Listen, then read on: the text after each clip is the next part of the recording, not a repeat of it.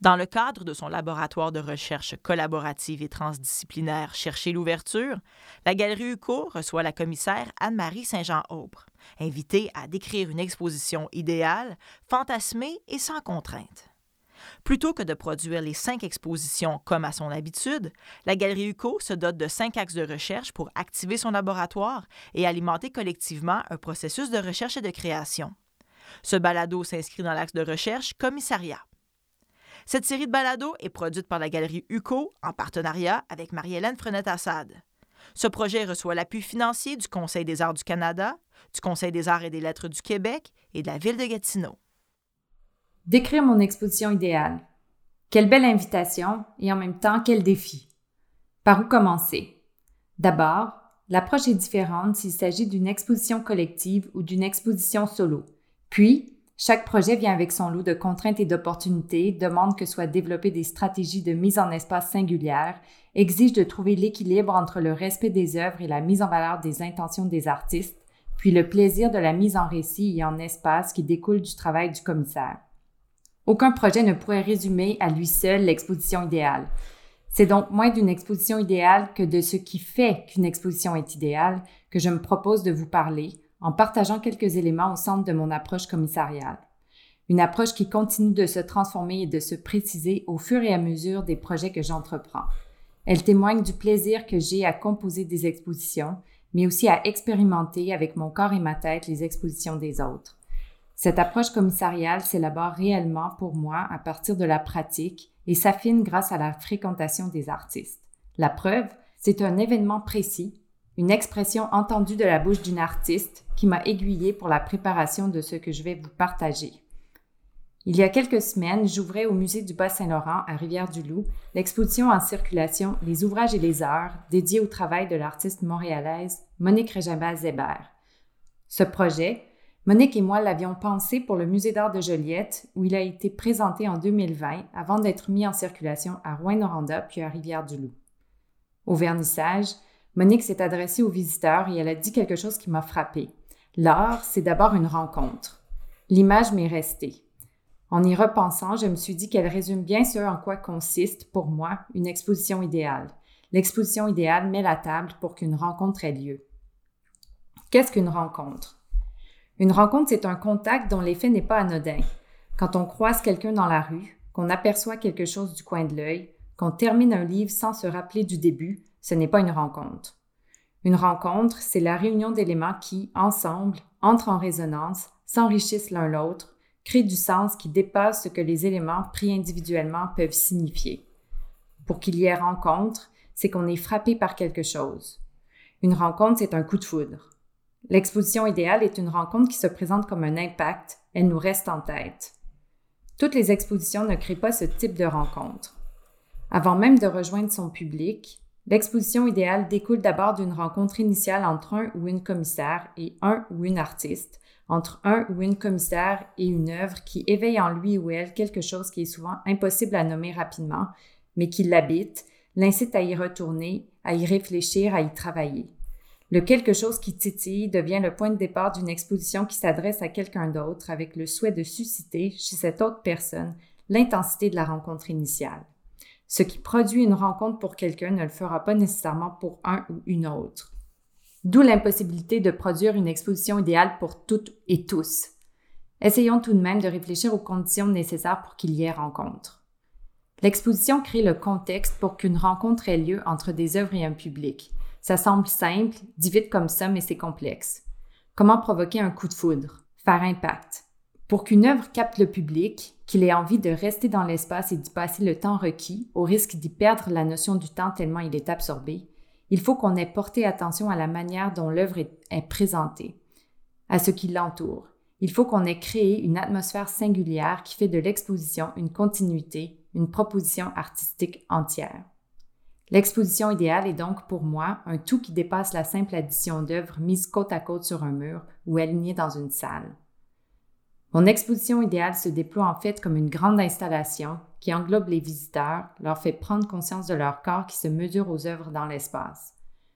Je parle d'installation parce que j'aime que les œuvres dans l'exposition se répondent d'un point de vue formel, ce qui aide à amener les visiteurs à comprendre qu'elles se répondent également d'un point de vue conceptuel. Des échos visuels entre les pièces qui font de l'ensemble un tout esthétiquement cohérent, où tout semble à sa place, donnent le sentiment de parcourir une grande installation. La sensation d'un tout est parfois très appuyée, parfois plus subtile, mais elle est une condition sine qua non pour qu'il y ait rencontre. L'exposition comme installation aménage un parcours dans la salle d'exposition.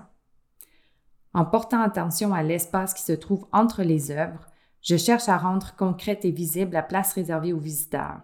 J'espère que la prise de conscience de leur corps dans l'espace les amène à saisir leur rôle et leurs responsabilités face aux œuvres. Loin d'être un monologue à sens unique où les œuvres s'adresseraient à un spectateur passif, l'exposition idéale se construit plutôt comme un face-à-face qui se veut un dialogue entre œuvres et visiteurs. L'exposition idéale permet de faire se rencontrer des idées, des sensations, des émotions. Elle est un tout complexe où plusieurs informations et stimuli se croisent. Elle est une expérience qui suspend le temps quotidien et oblige à être sensible à ce qui se déroule maintenant devant et autour de soi. En ce sens, l'exposition idéale aiguise notre attention. Elle nous fait prendre conscience de la manière dont on perçoit, dont on se déplace, dont on regarde.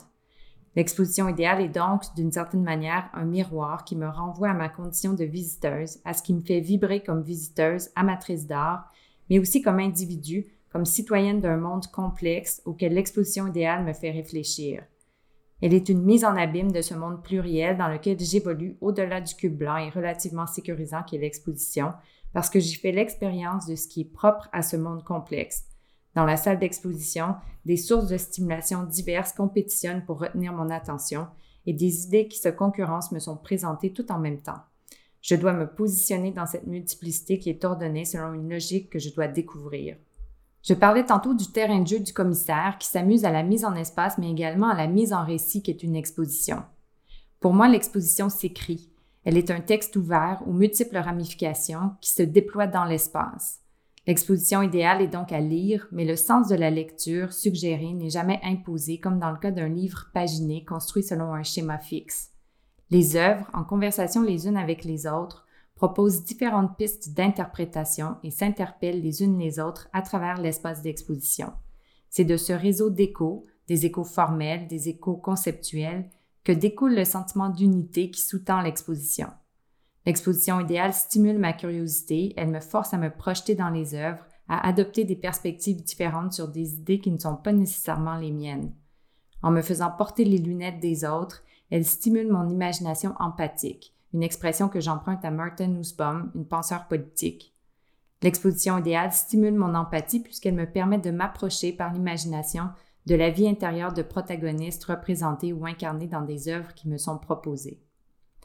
L'espace entre les œuvres d'une exposition n'est jamais vide ou neutre.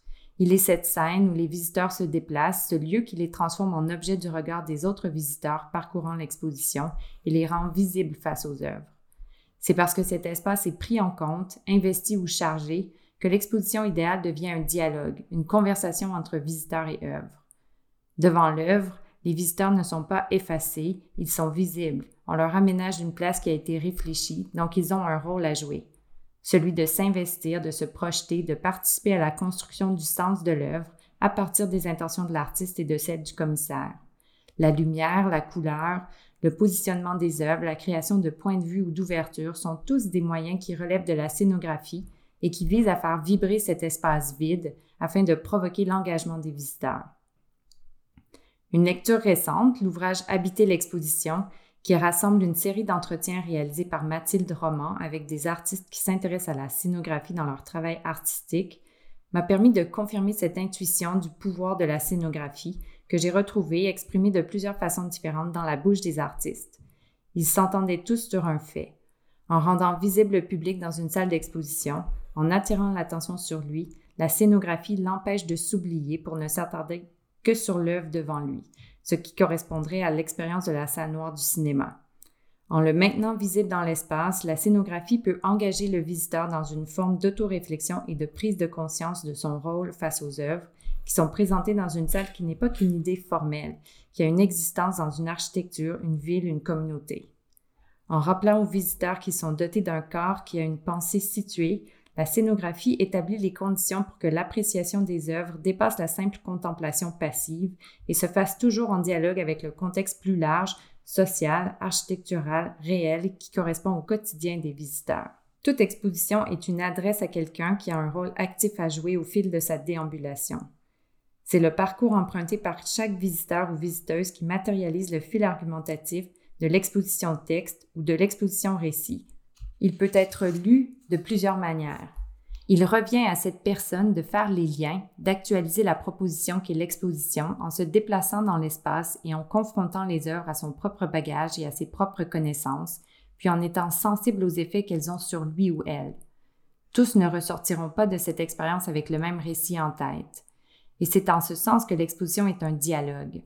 Chaque œuvre est une pièce de plus au casse-tête. Chaque œuvre est un argument qui s'ajoute et participe à créer un récit cohérent dont une partie provient de l'expérience du visiteur, mis en résonance avec les œuvres. L'exposition idéale est donc ouverte et multiple, ce qui met l'esprit à l'épreuve. L'exposition idéale procure un plaisir intellectuel puisqu'elle oblige les visiteurs à développer leur propre pensée. Elle ne s'offre pas comme un texte résolu puisque les informations sont distribuées de plusieurs manières dans l'espace et se présentent sous différentes formes. Elle met à l'épreuve la capacité d'attention, exige des gens qui s'interrogent sur eux et sur les autres. En ce sens, l'exposition idéale s'offre comme un terrain de jeu où mettre en pratique son agentivité. À travers cette expérience, les visiteurs prennent conscience des efforts nécessaires à la compréhension, du travail qu'implique le développement d'une pensée indépendante et créative. L'exposition idéale donne envie aux visiteurs de s'immerger dans cet espace et ce temps parallèle qu'elle propose et de se prêter au jeu de la découverte. Elle interpelle les visiteurs, elle stimule leur imagination, leur faculté critique, leur capacité d'identification. L'exposition idéale est un travail, oui, mais qui se transforme en une rencontre quand, de manière circonstancielle, elle répond à ce qui occupait déjà l'esprit du visiteur qui la parcourt et ainsi nourrit profondément sa pensée. Je parle d'expérience et de parcours du visiteur, d'installation, mais aussi de récit, de dialogue, de conversation. Mais de quoi nous parle l'exposition idéale? Pour être une rencontre, elle doit provoquer une prise de conscience, un choc. L'exposition idéale, pour moi, est celle qui nous propose une réflexion sur la société dans laquelle on vit. L'exposition idéale me permet de mettre en perspective le contexte présent. Elle est une fenêtre ouverte sur le monde, complexe et interconnecté qui m'entoure. Elle n'est pas obligatoirement politique, mais puisqu'elle est parcourue, expérimentée aujourd'hui, elle produit chez moi une impression durable lorsqu'elle déclenche un cheminement en lien avec le monde dans lequel je vis. Il est difficile de prévoir ce qui déclenchera ce type de réaction. L'exposition propose une situation où des œuvres agissent comme des stimuli, des indices qui peuvent amplifier ou prolonger un état d'esprit ou une réflexion qui m'occupe déjà.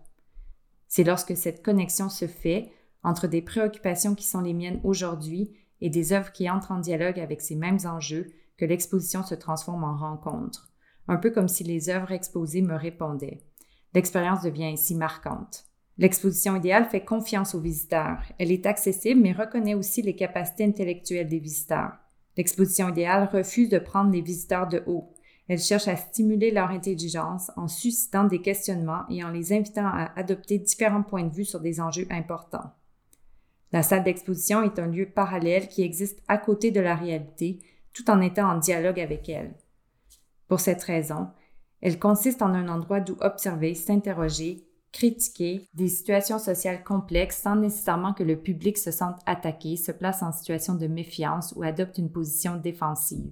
L'exposition idéale permet à mon sens d'instaurer un climat moins confrontant où les visiteurs peuvent accepter plus facilement que leurs certitudes soient ébranlées par des œuvres qui traitent des points aveugles, c'est-à-dire les préjugés, les idées reçues d'une société. Martin Nussbaum, dans l'ouvrage intitulé Les émotions démocratiques, suggère qu'une des forces de l'art, c'est d'offrir une voie pour explorer des questions difficiles sans angoisse paralysante. Le musée ou le centre d'art, c'est une architecture qui existe à l'intérieur d'une ville, d'une province, d'un pays. De la même manière, une exposition est une proposition qui existe à un moment précis, dans un lieu et un contexte social précis. Elle s'incarne dans un espace et un temps parallèles, mais elle entre en résonance aussi avec le présent et l'actualité. Elle agit comme une métaphore, une mise en abîme, dont les effets ou les apprentissages se poursuivent une fois le parcours terminé et les tourniquets du musée franchis. L'exposition idéale produit une remise en question qui me force à prolonger les réflexions qu'elle a déclenchées. Je m'écoute et je me dis que je sonne un peu fantaisiste et utopiste. Est-ce qu'une exposition peut vraiment faire tout ça? Et pourquoi pas? L'expérience d'une exposition marquante pour moi se poursuit même une fois ma visite terminée parce qu'elle a bousculé quelque chose en moi auquel je continue de réfléchir. L'expérience d'une telle exposition est à la fois physique et intellectuelle. Je deviens très concentrée durant ma visite, je suis active, je cherche à faire des liens, j'écoute, je regarde, je lis, je parle au fil du temps. Je suis absorbée, je suis émue, je suis surprise, je suis choquée. Je vis quelque chose.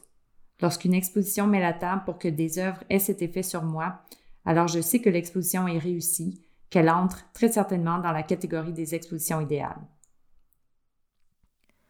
Anne-Marie Saint-Jean-Aubre est conservatrice d'art contemporain au Musée d'art de Joliette depuis 2017. Avant de se joindre à cette équipe, elle a travaillé à la Fonderie Darling, à la Galerie d'art contemporain SBC, au magazine Ciel Variable, en plus de développer des projets comme commissaire indépendante. Au Musée d'art de Joliette, elle s'occupe de la programmation des expositions d'art contemporain, des circulations d'expositions au Canada et à l'international, et des résidences en danse et performance. À titre de commissaire, elle a réalisé entre autres des projets avec les artistes Kampawani Kiwanga, Shannon Bull, Monique Régimbald-Zébert, Jin Mi-yoon, Chloé Lum et Yannick Desranleau. Elle détient un baccalauréat en arts visuels et lettres françaises de l'Université d'Ottawa et une maîtrise en études des arts de l'Université du Québec à Montréal. Ses intérêts portent tout particulièrement sur les thèmes de l'identité et des enjeux culturels explorés par les pratiques artistiques contemporaines.